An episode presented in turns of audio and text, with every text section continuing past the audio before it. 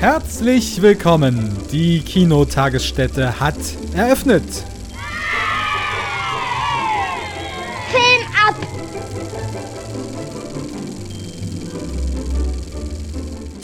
Hallo, liebe Zuschauerinnen und Zuschauer, liebe Zuhörerinnen und Zuhörer. Wir sind heute da, wo unsere Show so wirklich Fahrt aufgenommen hat, wo sie das erste Mal richtig populär geworden ist.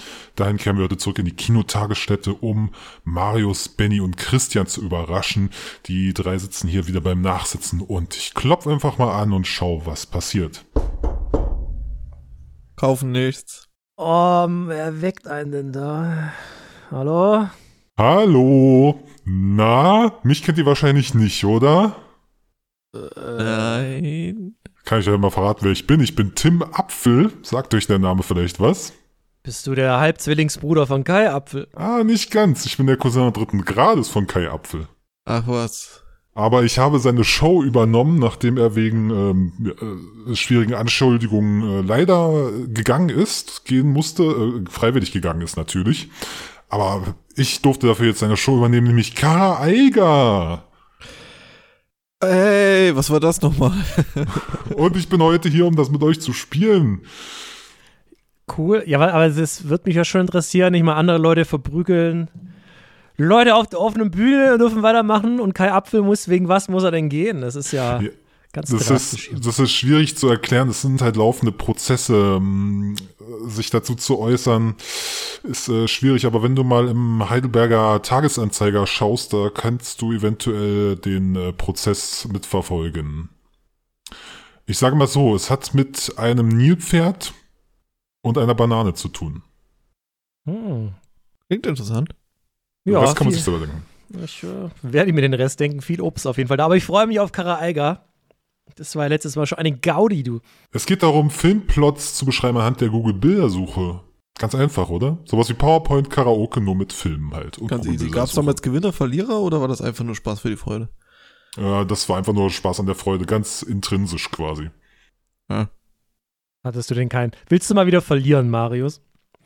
Ja, immer. Jedes Nachsitzen bin ich hier nur, um zu verlieren. Das wertet meine Woche auf. Ja, dann kriegt man das bestimmt irgendwie gebacken. Mit einer Zuhörerabstimmung. Stimmt, abstimmen können wir eigentlich. Na egal. Damit, damit am Schluss eine Stimme da ist. Ja, uh. ja, ja. Wenn überhaupt. Für mich ist es mir das egal. So, wer fängt denn an? Ich habe hier drei Strohhalme. Zieht mal bitte. Zieh. Mhm. Marius hat den kürzesten. Also muss Marius anfangen. Äh, ähm, ja, gerne. Welchen Film haben wir denn für dich vorbereitet? Wir haben hier einen schönen deutschen Film, der vor einigen Jahren so ein kleiner Geheimtipp war und eigentlich bis heute auch noch ein Geheimtipp ist, nämlich Der Nachtmar. Äh, ja. Mal, hier hast du die Bildergalerie. In dem Fall ist es nicht Google, sondern moviepilot.de, die Bildergalerie dort.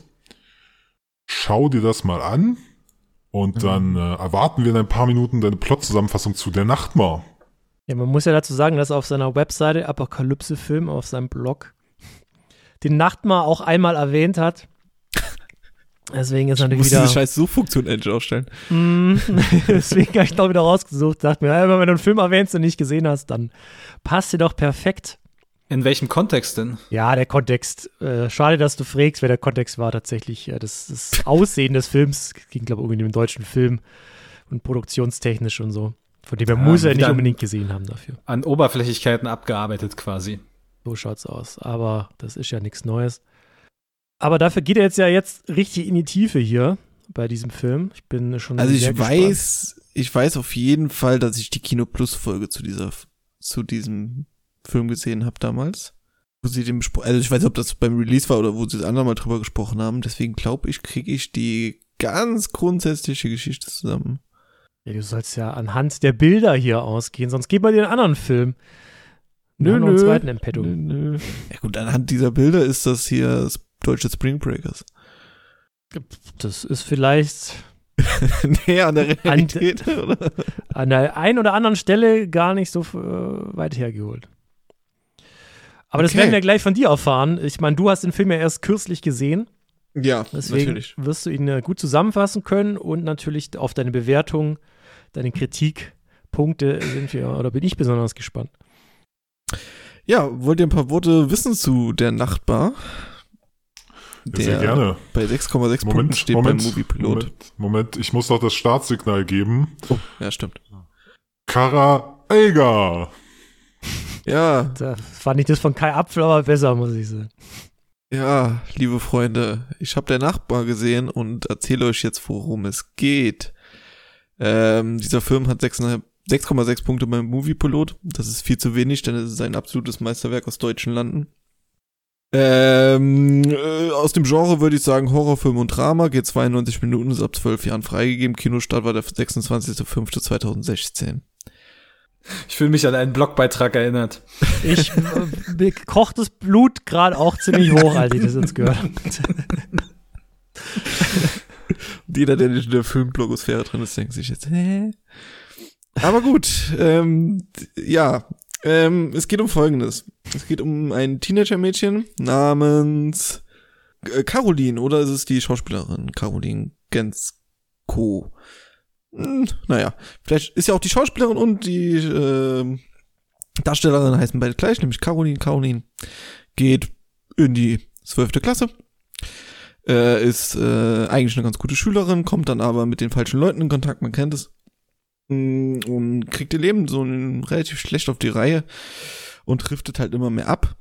Und eines Tages äh, findet sie dann bei sich im Schlafzimmer, ja, im Schlafzimmer, äh, ein äh, Viech vor sich, das äh, der Nachbar heißt, was ein sehr ekelhafter, äh, ja, kleiner Kobold ist, äh, der sie auf einmal äh, Schritt und Tritt begleitet. In die Schule, zum Feiern, ins Schwimmbad, äh, zum Campen. Und äh, sie muss natürlich wieder loswerden. Hilft es, wir, äh, sie bekommt Hilfe von ihren Freundinnen. Zwei an der Stück, ein blondes Mädchen, ein äh, asiatisches Mädchen.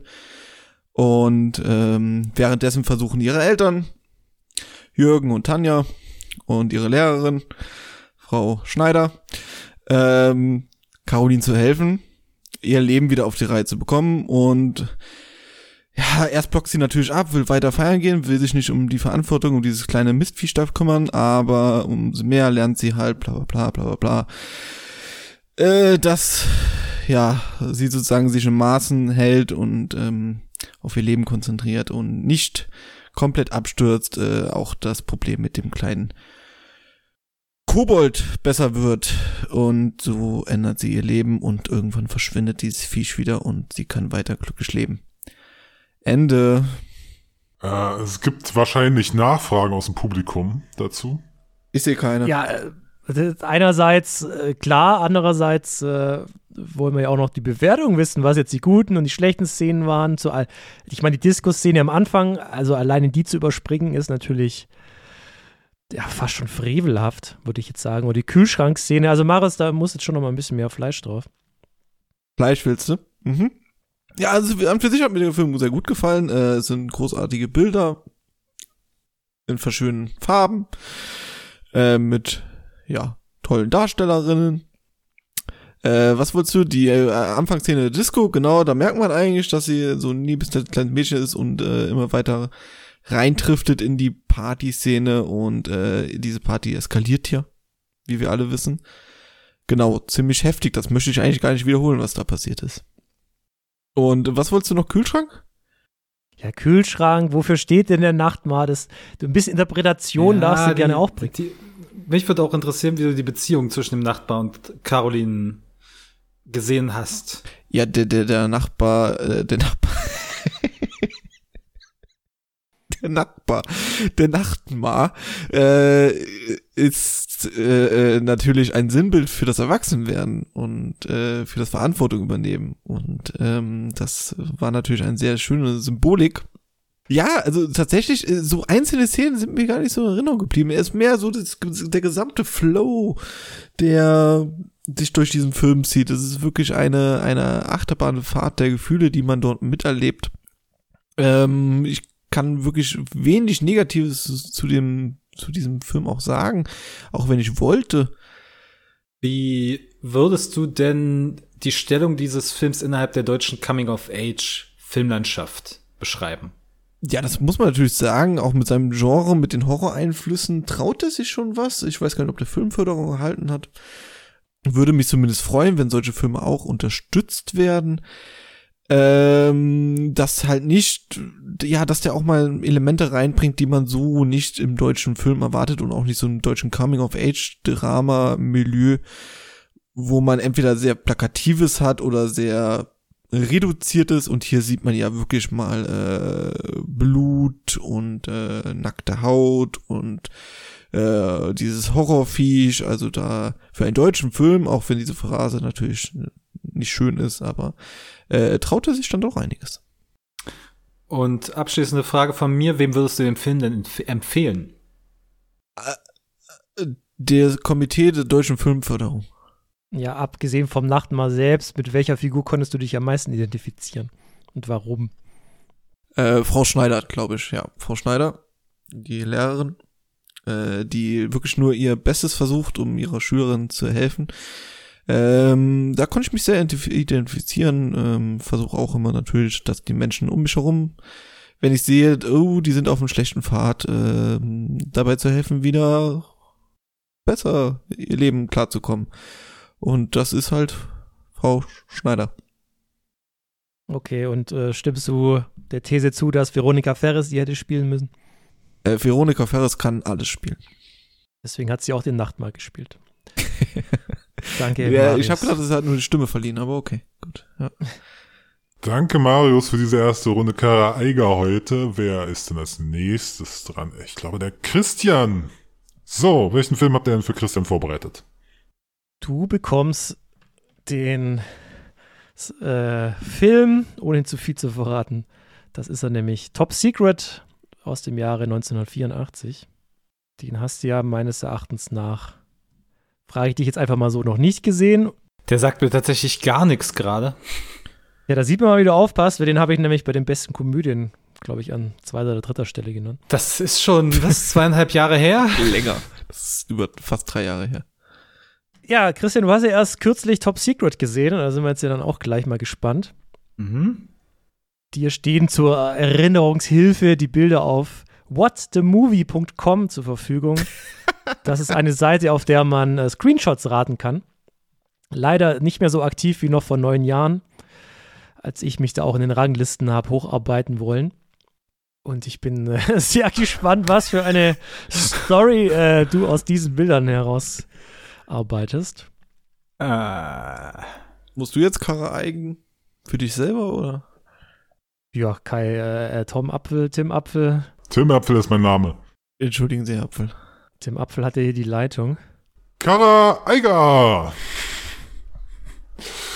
ähm, ja, gut. Top Secret, ein ähm, komödiantischer Film aus dem Jahr 1984, der an einem Strand eröffnet, wo äh, das erste Bild schon mal quasi vorgibt, dass das ästhetisch, die große ästhetische Gemeinsamkeit dieses Films vorgibt, nämlich Brüste. Ja, wir sehen zwei Menschen an einem Strand und im Hintergrund bäumen sich zwei Felsen auf, die sehr stark an äh, das sekundäre weibliche Geschlechtsorgan erinnern.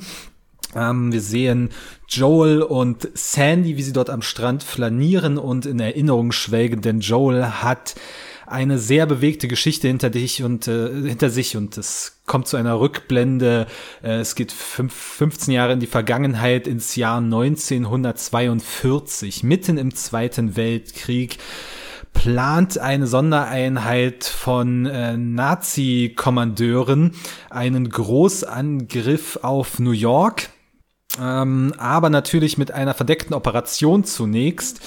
Denn äh, es geht hier um eine Uhr, um eine Uhr mit Hitler-Motiv, ja, wo Hitler die, ähm, die seine Arme bilden quasi die Zeiger. Und diese Uhr, diese Uhr soll nun nach New York geschmuggelt werden. Zunächst dort als ähm, ja Ausstellungsstück, als parodistisches Ausstellungsstück beworben werden. Ja, so als äh, quasi, man will es unterschmuggeln den Amerikanern als äh, ihr eigenes Propagandastück, um Hitler eben lächerlich zu machen. Und diese Uhr soll im Idealfall in jeden amerikanischen Haushalt gebracht werden.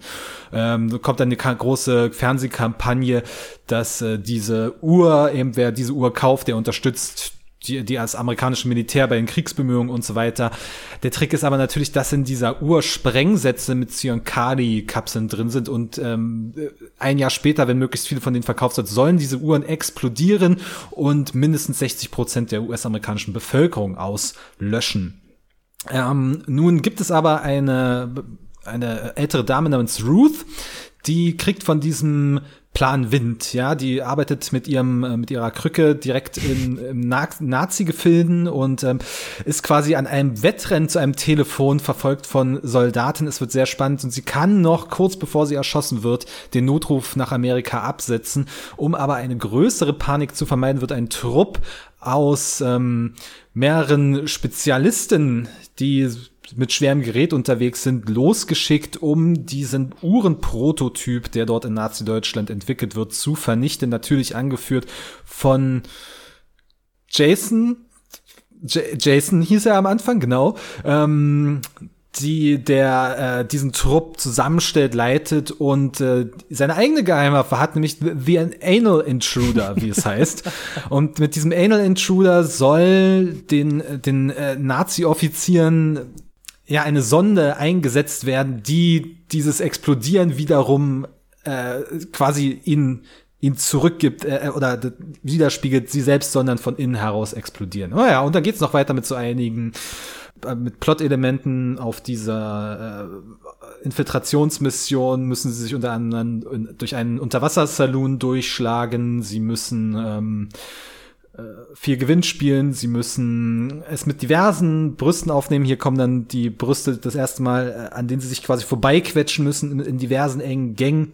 Ähm, und sich damit quasi in Lebensgefahr begeben. Es gibt aggressive Hunde, es gibt äh, Clowns, die einen mit äh, giftigen Salpetersäure aus ihrer aus ihrer äh, Brustblume ähm, besprühen wollen ins Gesicht.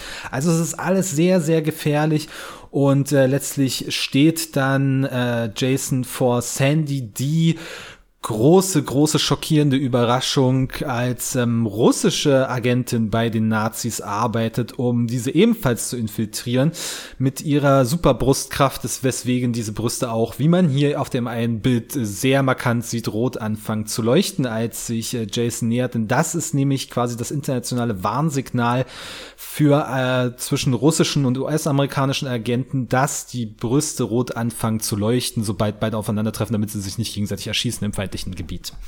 Ja, und ähm, dann spinnt sich das Ganze natürlich weiter. Es gibt ähm, es gibt Verfolgungsjagden durch Berlins Straßenschluchten auf sechsspurigen Autobahnen, wo ja schließlich die Autobahnen erfunden wurden in Nazi-Deutschland.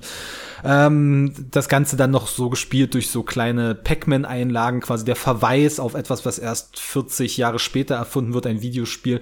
Es spielt so ein bisschen anachronistisch mit, mit der Zeit, in der man sich dort befindet und am Ende äh, gelingt es dann schließlich, den Anal Intruder in die Hintern der Nazi-Offiziere einzuführen. Ähm, und äh, den, den, den Plan zu vereiteln.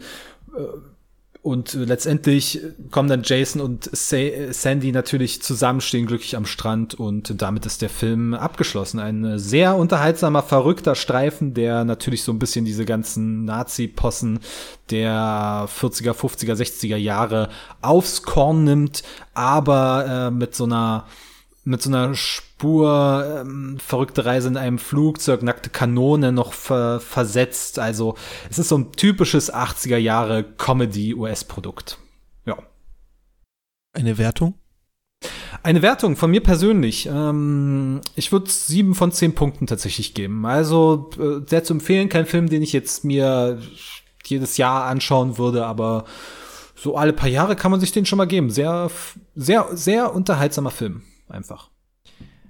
Ich glaube, Marius und ich möchten dann doch nochmal auf zwei bestimmte Szenen zu sprechen kommen. Ich glaube, seine Lieblingsszene und meine Lieblingsszene. Oh, ich habe mehrere ähm, Sachen, die ich gerne wissen wollte, ja. Ja, dann hau doch mal raus. Also erstmal möchte ich natürlich wissen, wie du es fandest, dass dort, äh, also die verschiedenen äh, Filme, die dort parodiert worden sind, welche du erkannt hast. Das ist eine gute Frage. Ich habe mir jetzt keine Notizen gemacht, aber so aus dem Kopf habe ich auf jeden Fall. Ein paar waren ja ähm, sehr offensichtlich, ja. Ja, ja, ja. Ne? Indiana Jones 3 war sehr offensichtlich auf jeden Fall. Äh, Top Gun natürlich auch. Avatar fand ich erstaunlich. Avatar kommt eigentlich erst 25 Jahre später raus und trotzdem haben sie ihn schon parodiert. Ja, Jones Ähm, 3 kam auch ein paar Jahre später raus. Top Gun ja, auch. Ja, ja, ich weiß. Und ähm, Citizen Kane war natürlich auch dabei und ähm, Streik von Sergei Eisenstein. Das fand ich sehr schön, wie subtil dort der diese Parodie eingeflochten wurde. Also da muss man schon wirklich großer Fan von Eisenstein sein, um diese Parodie zu erkennen. Ich weiß nicht, ob überliefert ist, ob die drei Fans von Sergei Eisenstein waren. bestimmt. Wenn Christian das so gesehen hat. Also mir wäre es natürlich nicht aufgefallen, aber ich bin ja auch ein Kretin, was das anbelangt. Ähm, ja, ich fand es interessant, dass du das mit, mit Nazi-Deutschland äh, verglichen hast. Ich, ich hatte eher so das Gefühl, äh, dass da auch so ein bisschen um die DDR ging, aber dann war ich da wohl etwas fehlgeleitet. Auch gerade wegen, wegen den Akzenten, von denen die gesprochen haben. Aber Ja, aber das fandst du ist die denn, fandst du die gut, die Akzente nachgemacht? So als Akzente, Einheimischer? Ja. ja, das hatten wir ja schon, das Thema, dass ich dieses ganze Akzentding zu Kom Komödien, komödiantischen Zwecken nicht mag. Ich meine, wenn der Rest stimmt und der Film sich nicht nur darauf verlässt, und das ist ja hier der Fall, dass auch so ein bisschen das Geblödel drumherum passt, dann ist das schon in Ordnung, dann kann ich darüber hinwegblicken. Es war jetzt nicht so aufdringlich, aber ähm, ja, diese DDR-Geschichte, also ich war tatsächlich eher noch die, die Diktatur davor, bei der war ich eher, das war der, der Hauptpunkt, den ich gesehen habe. Okay. Genau, du hast ja vor äh, jedes Bild angesprochen mit Joel äh, vor den zwei brüsteähnlichen Bergen. Wieso hat er denn da äh, eine Flinte in der Hand? Weil, ne, weil sie gerade jagen sind. Die haben gerade ein paar Wachteln geschossen. Okay. Da hat man natürlich eine Flinte dabei.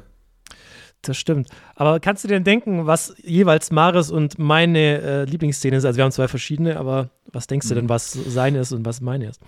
Also bei Marios könnte ich mir gut vorstellen, dass es die ist, in der die, in der der Blauwal ähm, ja strandet und dann ähm, sein Gedicht rezitiert. Und bei Benny naja gut, okay, der, das, ähm, der Coitus Interruptus mit dem Kontrabass ist natürlich sehr auffällig hier an der Stelle. Also, das würde ich mal bei dir sagen, diese, dieser Liebesakt, dieser sehr verspielte Liebesakt zwischen einer Person, die Erich Honecker ziemlich gleicht und dem Kontrabass. Ja, Liebesakt stimmt bei mir natürlich, aber es war eher Mhm. auf die, auf die Kuh bezogen. Es war so klar, dass das deine Lieblingsszene ist. Wurde auch ganz schlecht nachgemacht von Sacha Baron Cohen in äh, Der Spion und sein Bruder. Aber so viel nur dazu. Die Maris Lieblingsszene ist tatsächlich eine, auch eine andere. Ja, meine, meine ist tatsächlich die mit der schwedischen Buchhandlung. Mhm. Äh, das ist dir bestimmt auch aufgefallen, dass das natürlich an Hitchcocks dänische Buchhandlung, äh, der zerrissene Vorhang angelehnt ist. Aber was war denn da nochmal das Spezielle bei der schwedischen Buchhandlung, Christian? Mit der schwedischen Buchhandlung ja, natürlich, dass die Bücher alle geschwedet sind. Ach, daher hat das Jack Black gehabt. Ah. Aber dass dir da nicht aufgefallen ist, was da das Spezielle war in der Machart, wundert mich jetzt ein bisschen. Dir nicht irgendwie jemand aufgefallen, der etwas komisch aussah? Hm. Also wenn du den Typen meinst mit dem, äh, ist das ein künstliches Auge mit dem größeren Auge? Also wüsste ich jetzt nicht, was so da besonders war. Das habe ich ja als ganz normalen visuellen Gag empfunden. Okay. Oder gibt's da Gegenrede? Also überzeugt mich gern vom Gegenteil. Na, ich Es muss war halt einfach nur eine weitere skurrile Figur in diesem Film. Das, das, das, ist, das ist absolut richtig, ja. Es, es, es spricht ja für die Szene, dass dir nicht aufgefallen ist, dass die rückwärts gedreht wurde und dann andersrum richtig rum abgespielt wurde. Echt? Die wurde rückwärts gedreht? Shit. Okay. Das muss ich mir nochmal angucken. Also ich meine, ich bin ja Experte im Sachen rückwärts einsprechen, so dass es dann vorwärts äh, total verständlich klingt. Das stimmt, ja. Aber Ah, zu ja, deiner Verteidigung, ich musste auch echt zweimal überlegen, ist das jetzt rückwärts abgespielt? Boah, wie genial ist das denn? Guck ich mir den Film doch direkt heute Abend nochmal an. Kann nicht schaden. Also, ähm, ich hatte ja damals, als ich den vorgestellt habe, bei den besten Komödien behauptet, das sei der Film mit den meisten visuellen Einfällen, den es so gibt. Würdest du mir jetzt, nachdem du ihn gesehen hast, dazu stimmen oder fällt dir da noch ein besseres Beispiel ein? Also ich würde schon sagen, dass zum Beispiel, ähm, also diverse Pixar-Filme, würde ich sagen, hat noch, haben noch mehr, äh, mehr visuelle Einfälle. Ja, also, nee, aber er ist schon sehr hoch, aber ich würde ihn jetzt nicht komplett oben ansetzen, ne? Kleine Frage hätte ich noch. Äh, der Hauptdarsteller hat ja, ist ja ziemlich berühmt und hat aber da seine erste Rolle. Wie fandst du den? Äh, du meinst den, der äh, Jason bzw. Joel spricht, also natürlich Joel heißt er, wenn diese ganze Mission abgeschlossen ist und davor, also er hat sich halt umbenannt, äh, hieß Jason im Einsatz. Ähm, ja, ich meine, das ist sagen, Batman, ne? Muss man auch mal sagen. Ja, ja, also ich muss sagen, weil Kilmer bin überrascht, wie wie unauffällig der manchmal ist. Ne? Man sieht ja manchmal so frühe Filme mit mit Leuten, die man aus äh, Filmen kennt, die erst 20 Jahre später entstanden sind. Und es ist mir wirklich nach, also es war einer dieser Fälle, wo ich mir in der ersten halben dachte, ist das Val Kilmer? Ist das Val Kilmer? Und dann äh, habe ich es extra nochmal gegoogelt. Ja, es war natürlich Val Kilmer, aber ähm, Val Kilmer hat eben das Problem, dass er vor mit, wie alt ist der Film mittlerweile 40 Jahre, da sah er halt ganz anders aus als heute. Insofern ist das mit dem, es gibt da ein gewisses Verwechslungspotenzial. Ja gut, dann zum Abschluss noch. Ich meine, der Film hat ja nicht nur visuelle Gags, sondern auch sehr viele Wortwitze. Was war denn da dein Lieblingsgag? Mein Lieblingsgag? Ihr fragt, stellt mir immer Fragen. Lieblingsgag. Ja, ich glaube, der obligatorische Hühnchen beziehungsweise Hahn und Cock, also das, das Ding, ich krieg's jetzt nicht mehr ganz hundertprozentig auf die Reihe, aber ähm, da muss ich schon ein bisschen lachen, als es dann quasi äh, Suck my Cock beziehungsweise im Deutschen äh, Lutsch mein Hahn hieß. Ja. What the fuck? Okay, Christian. Danke dir für diese tiefe, tiefgehenden Einblicke in äh, Top Secret. Ja, gerne. Das nehme ich bitte mein Repertoire auf. Lutsch mein Hahn. Okay, eine Runde Karaiger haben wir noch. Der Benny ist dran. Welchen Film haben wir den Film Benny vorbereitet? Auch hier ein Klassiker von einem japanischen Großmeisterregisseur namens Akira Kurosawa. Ein der Filme aus seiner Spätphase, nämlich Kagemusha. Und da kann man sich einfach an der Google-Bildersuche bedienen. So, so lange Links sind immer sehr unverdächtig. Aber ich klicke trotzdem mal darauf. Also du wohnst ja am drei Waschmaschinen. Dürfte ich auch auf Worte Movie gehen, weil da gibt es mehr Bilder, sag ich mal. Das haben wir jetzt nicht schon überprüft, was für Bilder da kommen. Die Seite kannte ich vorher überhaupt noch gar nicht. Ja, wie gesagt, die Hochzeit ist überschritten, aber für Screenshot-Suche ist das schon immer ganz amüsant. Aber wie gesagt, die Community ist halt einfach mittlerweile viel zu klein. Aber geil sieht er aus, das sehe ich jetzt schon. Mhm, mhm, mhm, mhm. Ja, das handelt sich dann wahrscheinlich um die nachkolorierte Fassung, die ja erst vor ein paar Jahren aus einer tibetanischen Salzwüste ausgegraben wurde, aber die habe ich natürlich gesehen, deswegen werde ich gleich ein bisschen was dazu sagen können. Na dann, bereit für die dritte Runde, Kara Eiger. Und zwar habe ich kürzlich gesehen Kagemusha von Akira Kurosawa, dem japanischen Großvisier und gleichzeitig auch riesigen Regisseur. Ich glaube, er war 2,10 Meter groß. Vom Jahr äh, 1980. Und in diesem Film hat er so ein bisschen seine eigene Vergangenheit aufgearbeitet aus dem südjapanischen, nordjapanischen äh, Befreiungskriegen, in denen es da auch geht. Und zwar, aber erstmal erstmal der Reihe nach. Also am Anfang fängt er dann doch ein bisschen gemächlich an und dann geht es dann erstmal so ein bisschen um die Besprechung der einzelnen ähm, Großvisiertümer äh, in Japan, die sich dann am Anfang treffen und dann haben sie so eine kleine Meinungsverschiedenheit, weil die einen meinen, der weiße Reis sei der beste, und andere eher so dieser braune Reis. Und wie so häufig so ist, Kriege entstehen durch die blödesten Situationen. Und da können sie sich nicht so ganz zusammenraffen und ähm, organisieren dann ihre Armeen, um diesen Streit ein für alle Mal beizulegen. Und Akira Kurosawa hat sich damals gedrückt, was aber erst äh, nachdem der Film rauskam, äh, auch rauskam. Deswegen passt eigentlich nicht so ganz, dass er seine äh, eigene Vergangenheit damit verarbeitet hat, aber trotzdem, deswegen ist es, glaube ich, alles auch so ein bisschen in, in ähm, seltsamen Farben gehüllt, fast schon Wassermalfarben weil er halt nicht dabei war. Er, er, hat sich den Krieg halt so lebendig und farblich äh, vorgestellt, obwohl es ja doch eher trist und, und grau war. Das Ganze muss man im, im Film halt dann irgendwie auch ein bisschen, bisschen abziehen.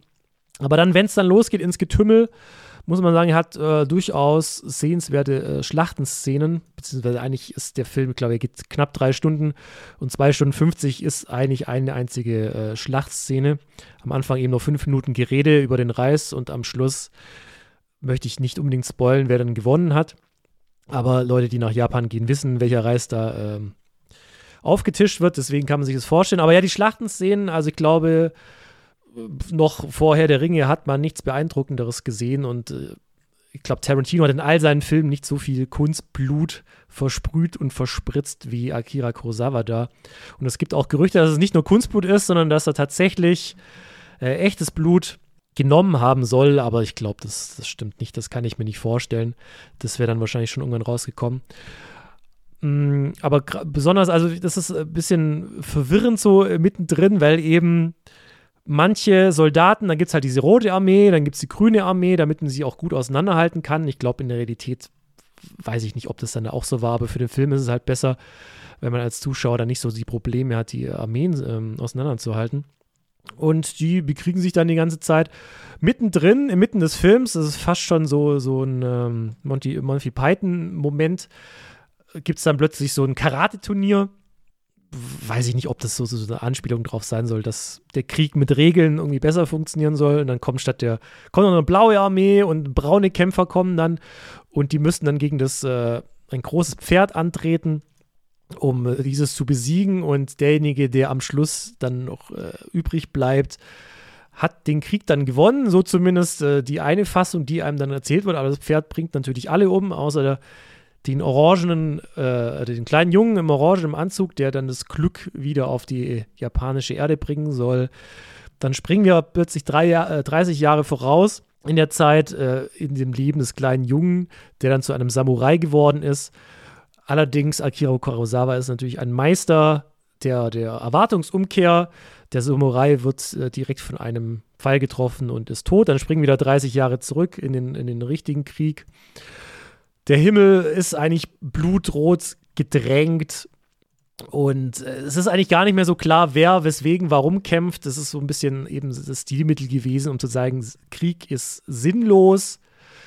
Aber klar, das ist ja auch schon allein, warum sie gekämpft haben. Ich meine, roter, äh, weißer oder brauner Reis, das spielt im Prinzip äh, keine Rolle, auch wenn sie doch ein bisschen unterschiedlich äh, schmecken.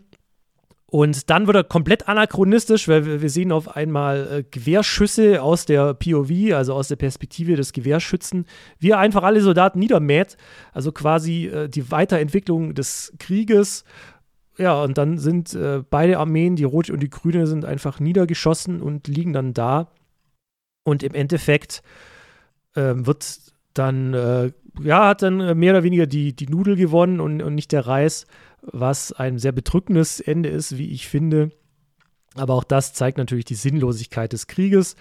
Und genau das wollte natürlich äh, Akira Kurosawa darstellen, was er dann auch geschafft hat. In der letzten Einstellung sieht man dann noch, wie die Fahnen der äh, zwei Armeen äh, miteinander verschmelzen und versinken. Ja, leider hat das, äh, wie jeder Antikriegsfilm, nicht geschafft, die Menschheit vom Krieg abzubringen die Menschen in Japan kämpfen immer noch, welche Reissorte jetzt die richtig ist.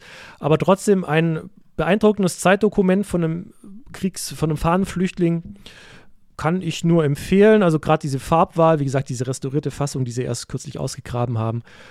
Erst dann erkennt man eigentlich, dass es auch zwei verschiedene Armeen sind. Ich, in der Schwarz-Weiß-Fassung dachte man, das sind alles dieselben Menschen.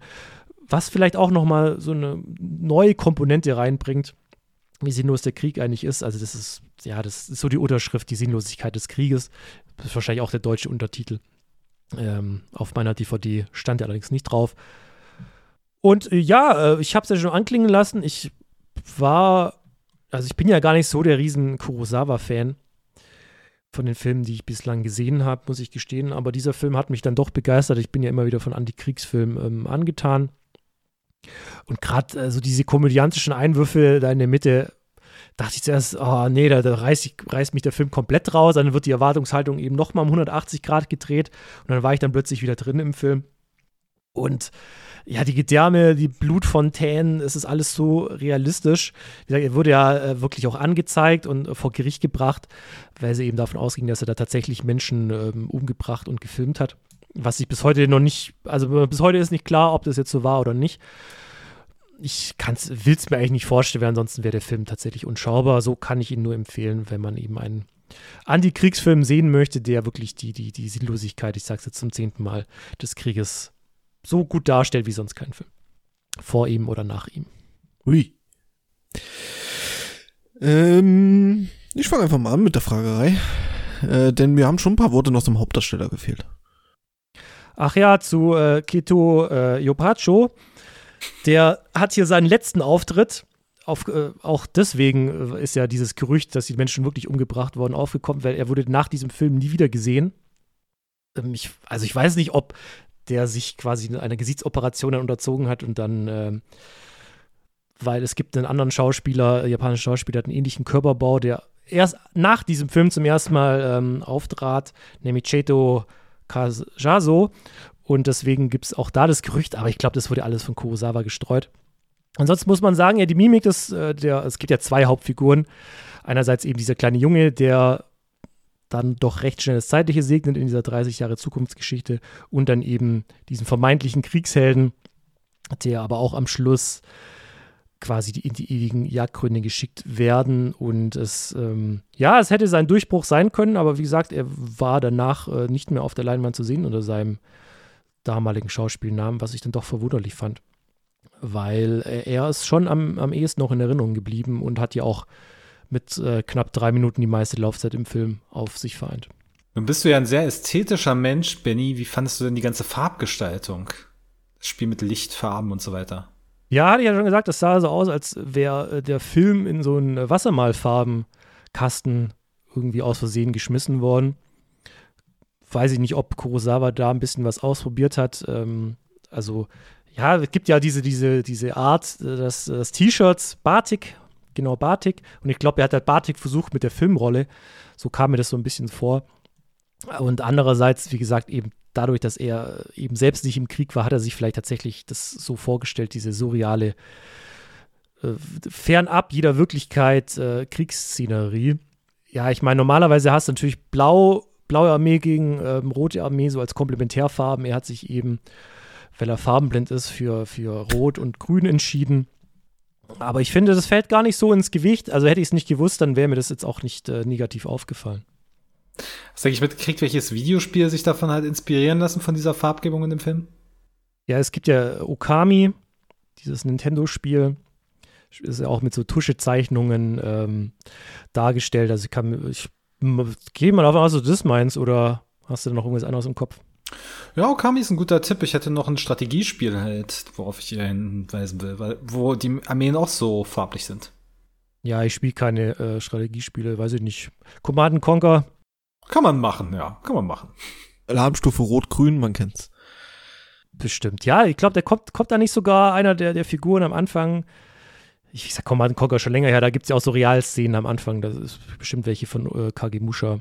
Ja, Kane ja. ist, glaube ich, direkt aus dem Akira Kurosawa-Film. Kann ich mir gut vorstellen, ja. Das denke ich doch auch. Und äh, ja, ich meine, auch die äh, Videospielreihe Onimusha basiert ja auch so ein bisschen darauf. Aber wegen Namensstreitigkeiten mussten sie da auch ein bisschen, bisschen umändern. Sodass es nur den großen Fans des Films und der Videospielreihe auffällt. Willst du den Film denn mal einordnen, so ein bisschen in Kurosawas Lebenswerk? Für mich? Für dich, ja, ich meine, 1980 war ja schon etwas äh, später. Da war er ja auch schon etwas äh, älter und, und reifer, möchte man fast schon meinen. Allerdings glaube ich, er hat äh, ja, er war eher schon braun, um jetzt in Bananensprache zu bleiben, also schon ein bisschen überreif. Also man merkt schon, dass so seine eine gewisse, und das meine ich jetzt nicht respektierlich, eine gewisse Senilität, nicht Senilität, sondern im Alter, da verliert man auch ein bisschen den Ernst des Lebens und sagt sich, ja, ich habe jetzt alles mitgemacht und dann nimmt man das alles ein bisschen locker an. Das ist natürlich ungewöhnlich für so einen Kriegsfilm, aber für einen Antikriegsfilm passt eben dann doch äh, perfekt eben diese komödiantischen Einlagen und ja, ihm war da mehr oder weniger alles egal. Das war ja noch einer seiner letzten Filme. Ähm, oder war es sogar sein letzter Film? Ich, ich muss gestehen, ich bin jetzt auch kein Kurosawa-Kenner, wie gesagt. Aber es war eben schon, ja, wie gesagt, das war, war so ein Film. Da hat er viele ausprobiert, wie gesagt, mit dieser Batik-Technik, die danach auch nie wieder angewandt wurde. Ich weiß gar nicht warum. Also eher, eher so ein experimenteller, experimenteller Streifen. Okay, willst du noch eine Bewertung abgeben zum Schluss?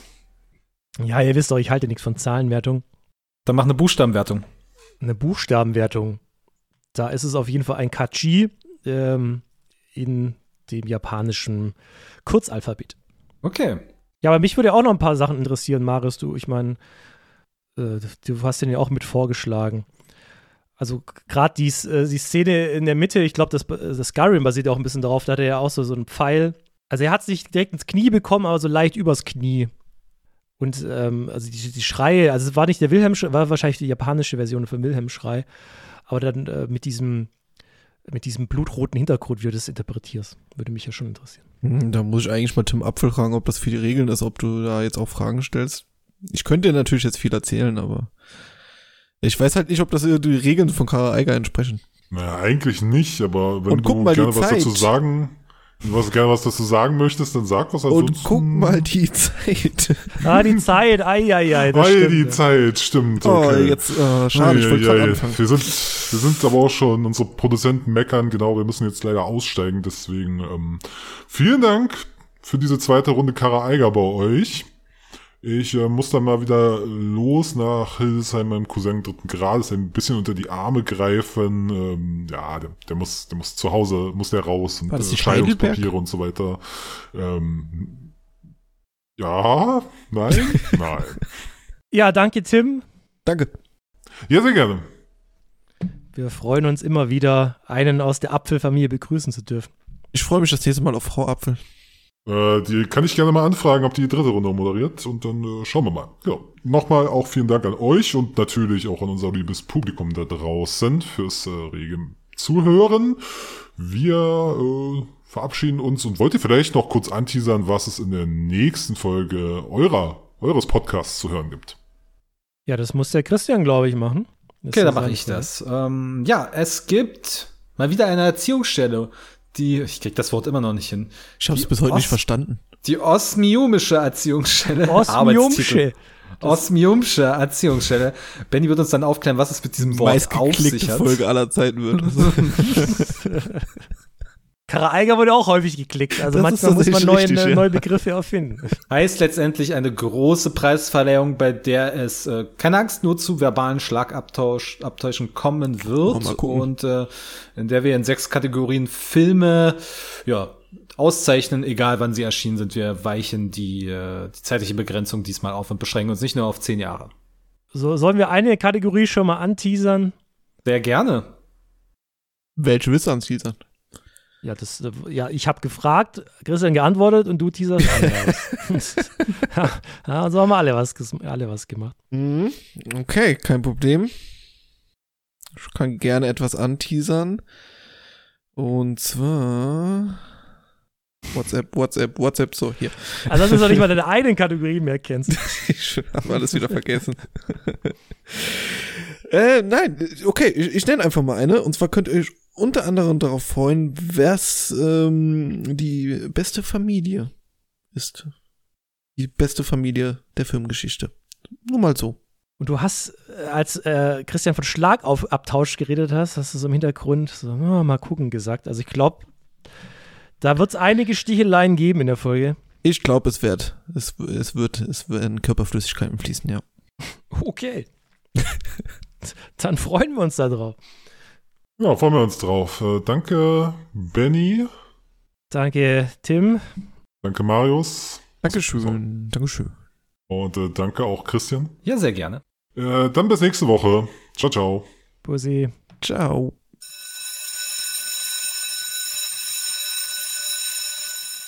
Ja, hi Leute, ähm, ich bin's nochmal. Ja, blöde Sache. Leider mussten wir unserem Outro betriebsbedingt kündigen. Aber hey, so schwer kann das nicht sein. Ähm, ich unterhalte euch jetzt einfach mal. Zum Beispiel mit lützischen Verbraucherhinweisen. Äh, wusstet ihr zum Beispiel, dass ihr uns bei Spotify mittlerweile bewerten könnt? Äh, oder nach wie vor natürlich bei iTunes oder bei ähm, podcast.de oder schaut auch mal auf unserer Internetseite vorbei, die ist nämlich auch super interessant. Äh, Kinotagesstätte.com, da könnt ihr alle unsere Folgen natürlich nachhören, äh, uns einen Kommentar da lassen, uns Feedback geben oder ihr folgt uns einfach auf Twitter. Auch da kann man natürlich mit uns quatschen über Filme oder was euch sonst so bewegt. Ähm, aber auch auf unserer Internetseite gibt es.